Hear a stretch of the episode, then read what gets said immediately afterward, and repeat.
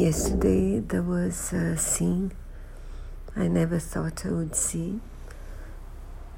People on ventilators were unable to breathe because the vent- there, were no, there was no oxygen for those ventilators. And I cannot imagine how it was to be a doctor in one of those hospitals, seeing patients die because they could not breathe. And oh, so I wanted to, I don't know who, whom, to, whom is to blame.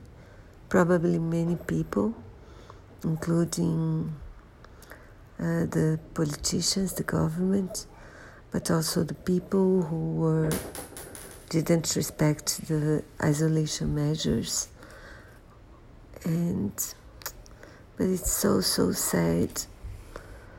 I'm i'm ashamed for my country today